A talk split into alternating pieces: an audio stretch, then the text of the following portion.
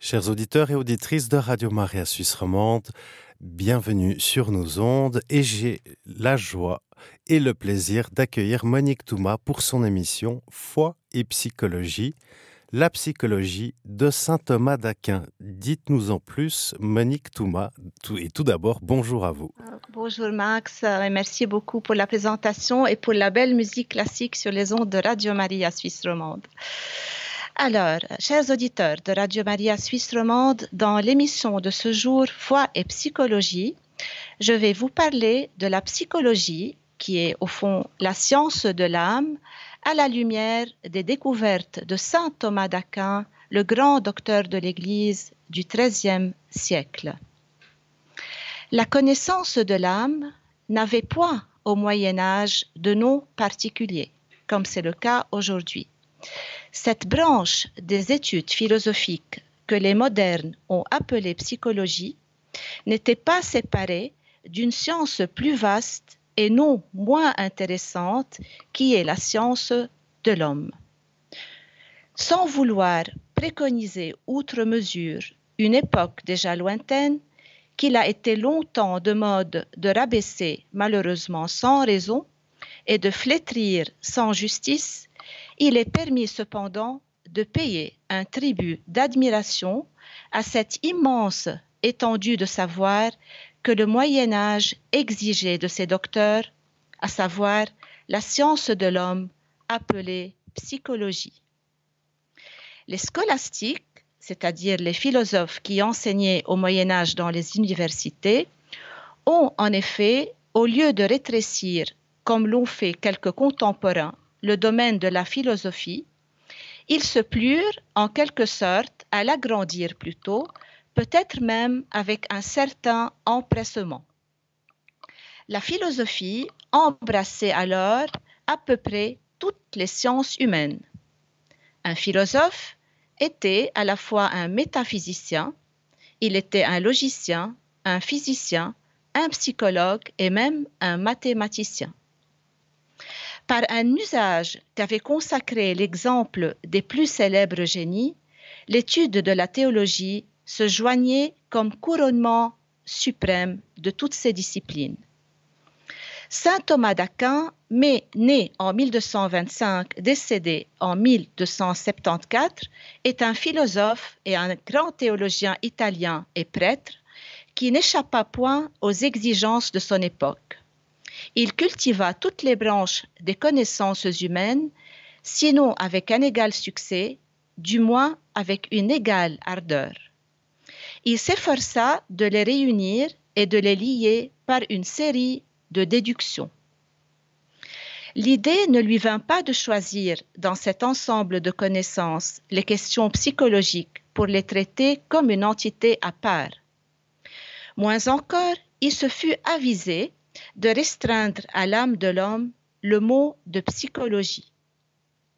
De nos jours, il est des philosophes qui pensent avoir épuisé les recherches possibles sur l'âme quand ils en ont analysé les facultés et découvert la nature, mais son origine, son union et ses rapports avec le corps, et généralement toutes les questions qui se rattachent à ces dernières restent sans solution.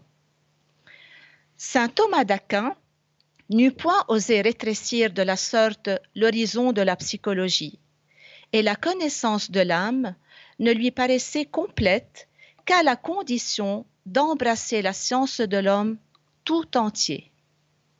Il n'est peut-être pas donc sans intérêt d'exposer simplement dans une analyse objective la psychologie selon ce grand homme que fut saint Thomas d'Aquin. Quel est, d'après saint Thomas, le rang de la psychologie par rapport aux autres sciences philosophiques? La psychologie est-elle, pour ainsi parler, le vestibule du temple de la sagesse? Y trouve-t-on le commencement indispensable des explorations scientifiques? Si nous interrogeons les hommes de lettres d'aujourd'hui, nul doute qu'ils diront d'une commune voix qu'à moins d'établir en psychologie le point de départ des investigations, on ne saurait faire un seul pas en morale.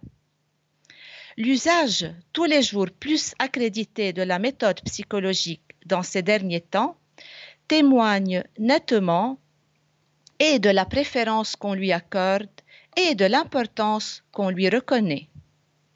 Il n'y a qu'à voir l'augmentation des demandes qui pullulent dans les cabinets de psychothérapie et l'intérêt que portent les contemporains pour cette discipline afin de trouver des solutions à leur mal-être. Le Moyen Âge avait d'autres idées et d'autres goûts. Les esprits, au lieu de s'astreindre aux observations patientes et laborieuses, aimaient mieux poser quelques principes qu'ils prenaient pour des vérités et s'en autoriser pour raisonner sur tous les sujets en s'aidant de distinctions, d'hypothèses et de subtilités. La science se perdait en une foule de déductions sans fondement et sans intérêt. Les intelligences élevées sentaient la nécessité de remédier par une synthèse rigoureuse à ce désordre d'idées et d'opinions dont le vain étalage remplissait les écoles. Le premier, Pierre Lombard, théologien italien du XIIe siècle, osa tenter cette œuvre. Mais pour les matières théologiques seulement, et par la voix de l'autorité, saint Thomas qui lui succéda dans ce travail enferma dans le même plan les sciences humaines aussi bien que les sciences révélées. Or, le procédé de l'expérience aurait mal servi son projet, car il fallait une doctrine entièrement constituée pour captiver et subjuguer les intelligences. Ajoutons que les habitudes de son génie ne l'avaient point entièrement préparé à cette liberté d'esprit. Il fallait toutes les ressources de l'art, une méthode sévère, industrieuse, qui permit de poursuivre l'erreur dans ses derniers retranchements, de discerner la vérité, de la définir et d'assurer son empire sur les esprits à force de précision et d'évidence. L'argumentation scolastique a été justement cette méthode. Ses formes nettes et rigoureuses, son aridité même, ont servi à calmer le désordre involontaire des intelligences.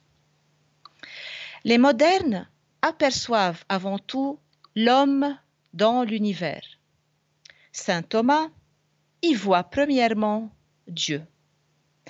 Pour les modernes, l'homme explique son créateur.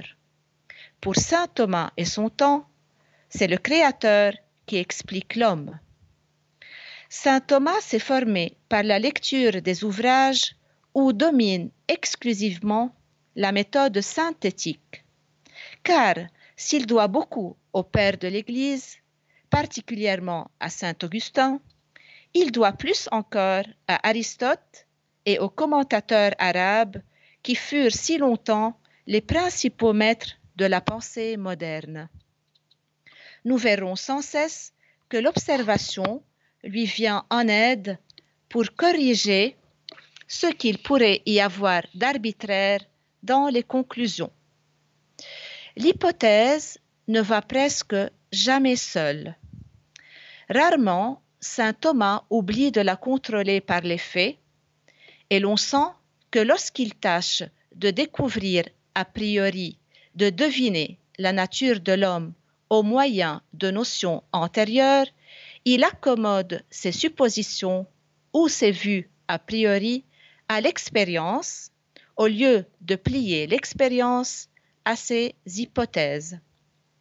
Disons à la louange de saint Thomas d'Aquin qu'il n'a rien omis pour donner à ses théories le caractère de propositions scientifiques.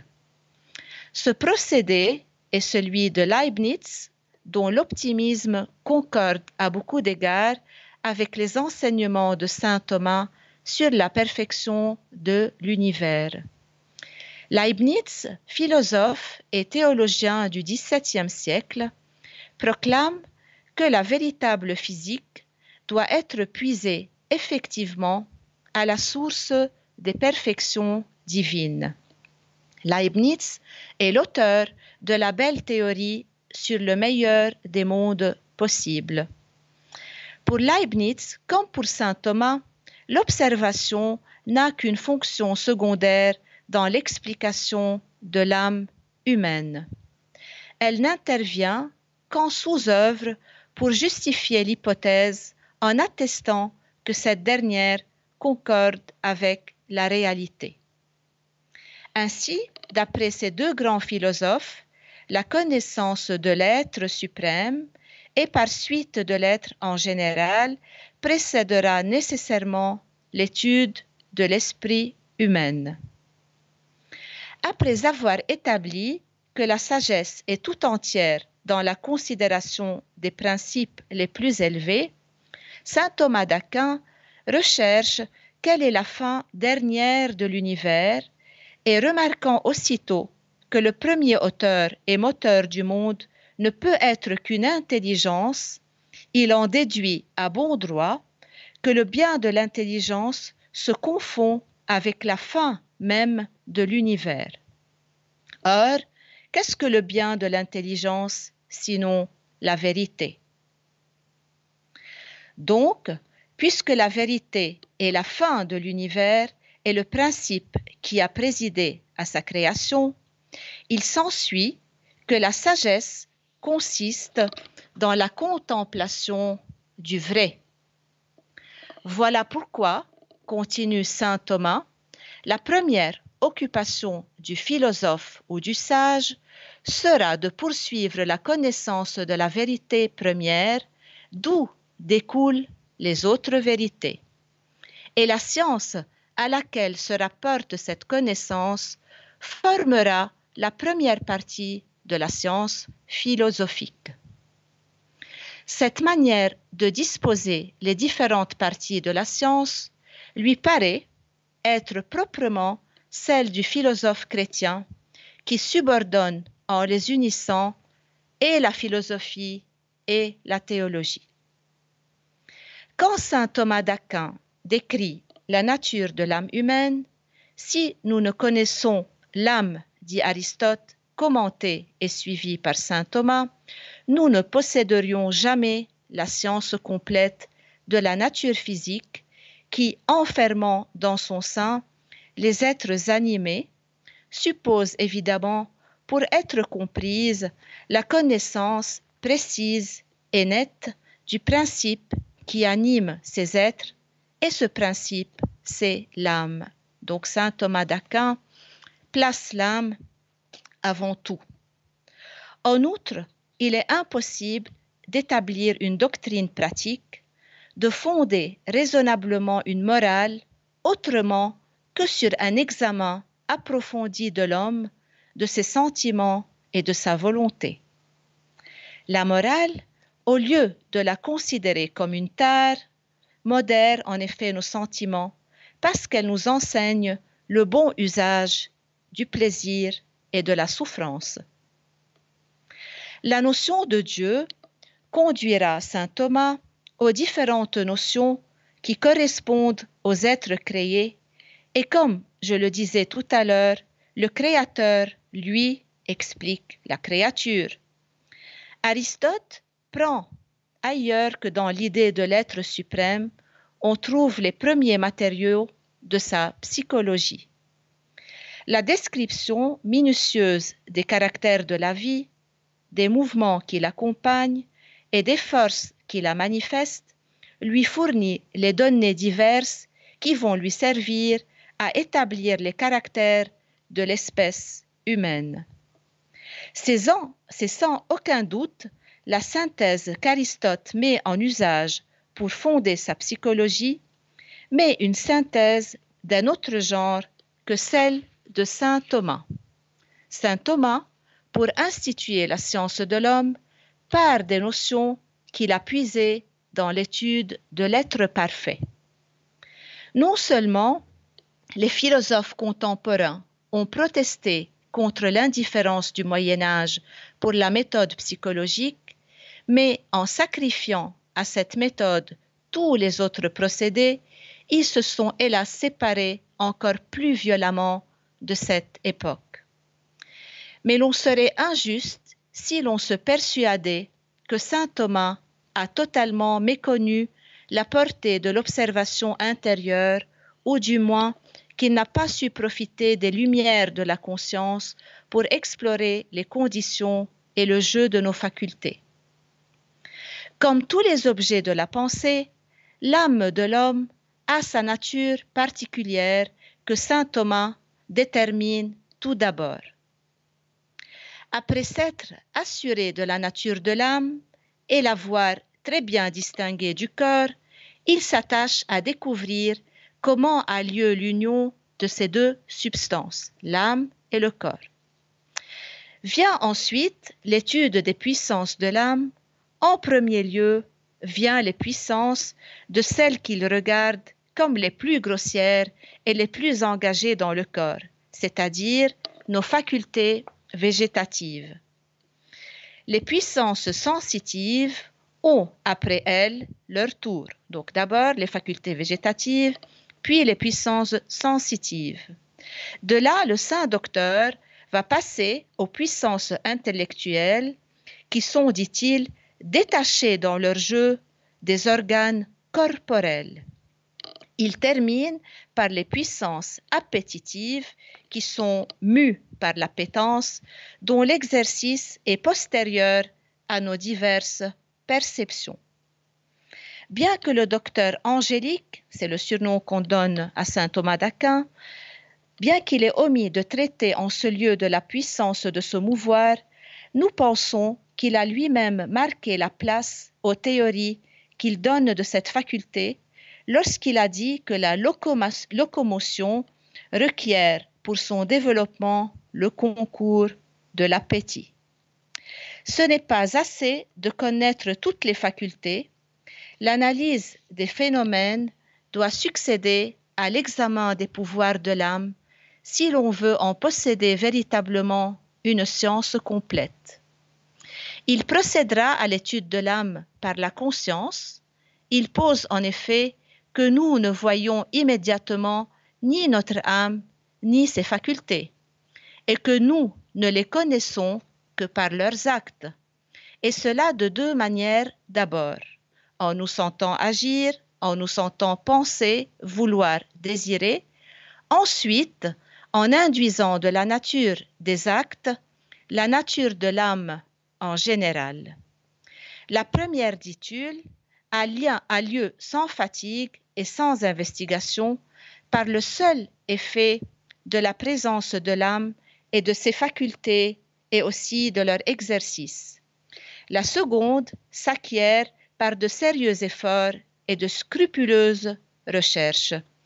Tel est le plan que saint Thomas se charge de remplir et qu'il remplit avec une étonnante précision. Alors, quelle est la nature de l'âme selon saint Thomas? Tous les faits qui se produisent dans l'univers ont le bien pour objet et pour fin. Mais après Dieu, qui est le bien par essence, de qui chaque bien particulier prend son origine, il est un second bien supérieur à tous les autres, parce qu'il les comprend et les réunit tous. C'est l'ordre et la perfection de l'univers qui reflètent l'ordre immuable et la majestueuse beauté de la sagesse éternelle. Il était en effet convenable que l'être infiniment bon, pour manifester sa bonté, créa une œuvre parfaite.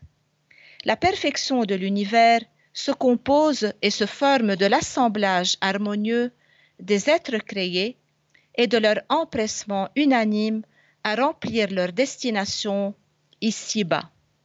Car la beauté n'est pas seulement l'unité, c'est encore la variété dans l'unité. De là, pour l'être suprême, la nécessité, ou pour mieux dire, la raison de varier les espèces de créatures en leur imprimant à des degrés divers une ressemblance toujours éloignée de la perfection. Dieu a fait d'abord des esprits qui ne sont unis à aucun corps, ce sont les anges. Ensuite, il a fait des corps qui ne sont unis à aucun esprit, comme le bois, la pierre, les métaux. Enfin, il a créé une troisième classe d'êtres en qui une âme intelligente se trouve unie à un corps. Ce sont les hommes. C'est ainsi que saint Thomas, suivi plus tard par Bossuet, explique le motif de la création de l'homme de sa double nature. Ces considérations préliminaires par lesquelles le saint docteur semble vouloir nous initier à l'étude de l'âme humaine ne sont pas sans influence sur les solutions que recevront un grand nombre de questions psychologiques. La notion de Dieu lui sert, comme je le disais tout à l'heure, à déterminer ce que doit être et ce qu'est l'homme. C'est dans les desseins du Créateur qu'il aperçoit et qu'il contemple la raison d'être et les éléments constitutifs des diverses proportions de l'univers. Les premiers pères, Saint Augustin surtout, sont pleins de ces poétiques et curieuses investigations, de ces brillantes fantaisies qui s'attachent au pourquoi des choses pour expliquer les diverses tendances des êtres. Saint Thomas s'y est inspiré. C'est mal entendre la cause finale que de voir en elle un simple résultat du fait qu'il s'agit d'expliquer. Il est vrai qu'en un sens, la cause finale, comme le mot l'indique, est réalisée par la production même du fait qu'elle en est la conséquence, et si l'on veut, l'effet inévitable. Demander par exemple pourquoi notre âme est unie à un corps et répondre, ainsi qu'a fait saint Thomas, que c'est pour multiplier la variété des degrés d'être dans la création, c'est attester que l'union de l'âme intelligente à l'élément matériel ajoute à l'immense multitude des êtres créés un nouveau mode d'existence. Mais ce résultat obtenu n'est-il pas en même temps la véritable cause du fait qu'il entraîne? On peut avancer avec saint Thomas que cette convenance est la première de toutes les raisons et que l'on connaît une chose plus qu'à moitié quand on a découvert sa fin naturelle ou sa destination c'est-à-dire les relations qui l'unissent aux autres êtres. En étendant de la sorte le champ de la psychologie, une doctrine n'a pas dépassé les bornes fixées aux investigations philosophiques, puisqu'elle a son écho dans l'âme de tous les hommes.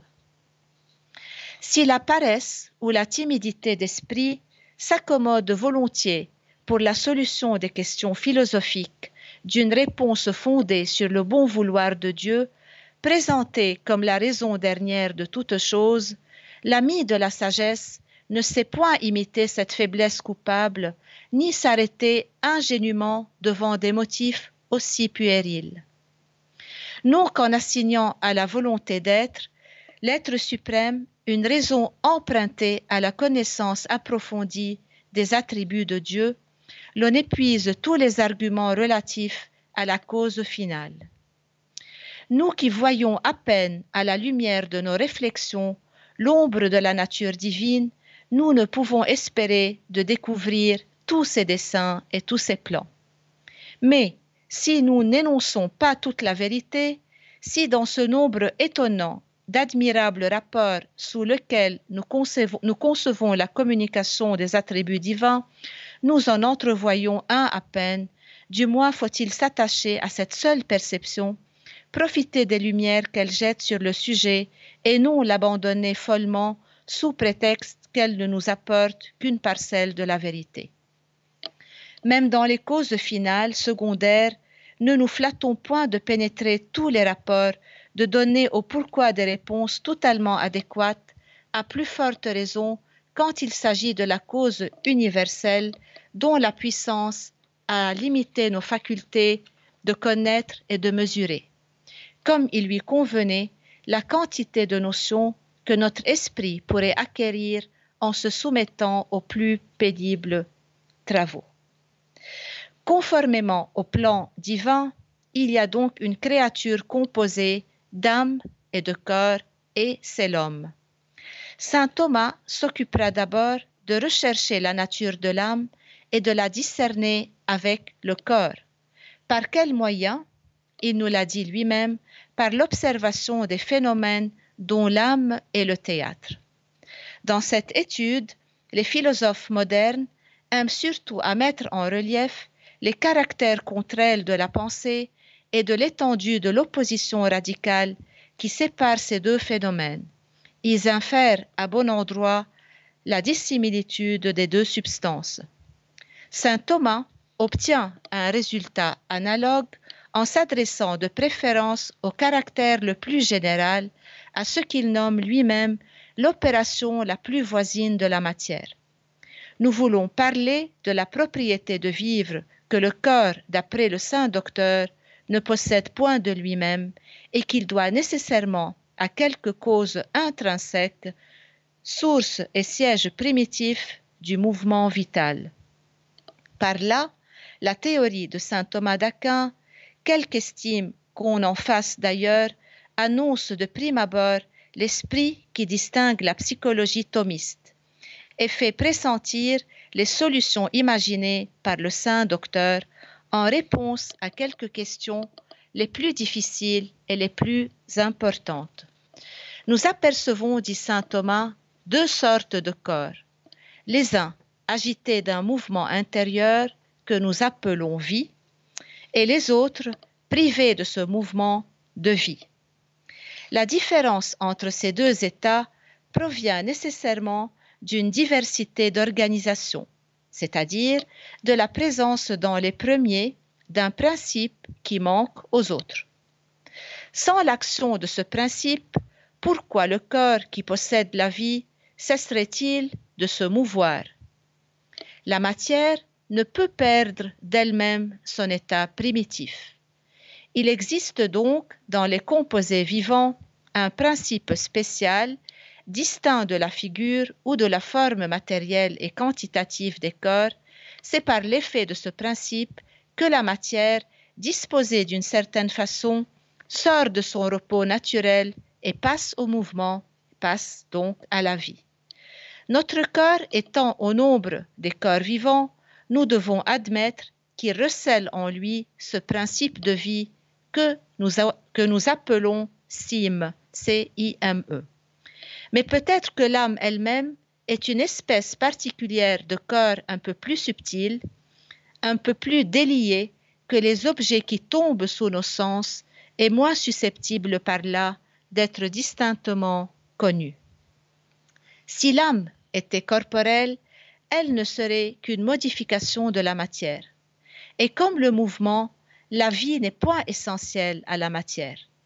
Il faudrait imaginer, au-delà de cette âme corporelle, le principe actif qui va communiquer la vie.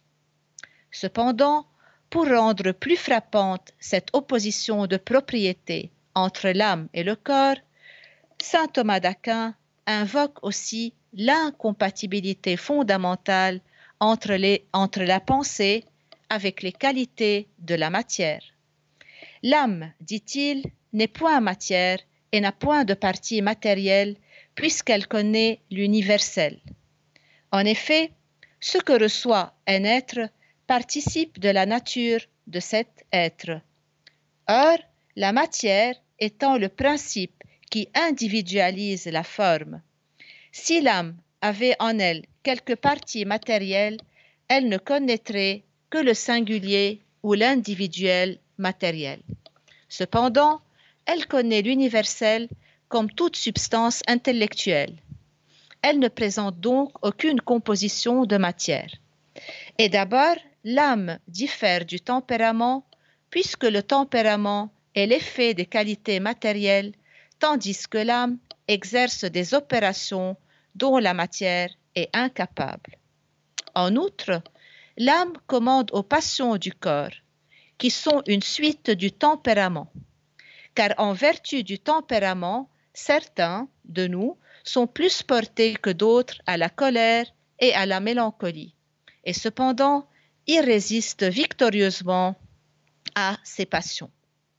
Et sans aller aussi loin que certains critiques dont l'esprit préoccupé attribue à saint Thomas lui-même l'opposition, euh, l'opinion cartésienne qui met dans la pensée les sens de l'âme et dans l'étendue celle du corps, tandis qu'il est bien avéré que dans la doctrine de saint Thomas d'Aquin, la pensée et l'étendue sont des propriétés surajoutées à l'essence. Nous observerons que pour saint Thomas, aussi bien que pour Descartes, le caractère fondamental de notre esprit, c'est d'être simple, d'être capable d'entendre et de n'être point composé de matière et de forme et conséquemment de n'avoir point de partie que le caractère distinctif de la substance matérielle, c'est d'être divisible et d'être séparable en une infinité de parties, d'être complètement inerte et sans mouvement. Le saint docteur dira même qu'il n'y a rien de commun entre l'âme de l'homme et la matière de son corps, et que la première n'est pas plus susceptible d'être mesurée que l'autre de concevoir et d'entendre. Ce que saint Thomas opposait aux matérialistes de son temps, Descartes le, le répétait contre ceux de ses contemporains qui professaient la même erreur. Les modernes, à leur tour, vont reproduire sans y rien changer, et du Moyen Âge à notre époque, la même voix s'élève contre les partisans de l'homme matière. En conclusion de ce sujet très ardu que je vous invite à réécouter dans le podcast qui sera bientôt euh, diffusé, par ce qui précède s'explique la définition de l'âme émise par Aristote et adoptée par saint Thomas. L'âme est la forme ou l'acte premier d'un corps organisé susceptible de recevoir la vie. Ces deux mots d'acte et de forme ne sont jamais séparés par Aristote, non plus que les mots corrélatifs de puissance et de matière. La matière, isolée de la forme, n'existe pas actuellement, c'est-à-dire réellement.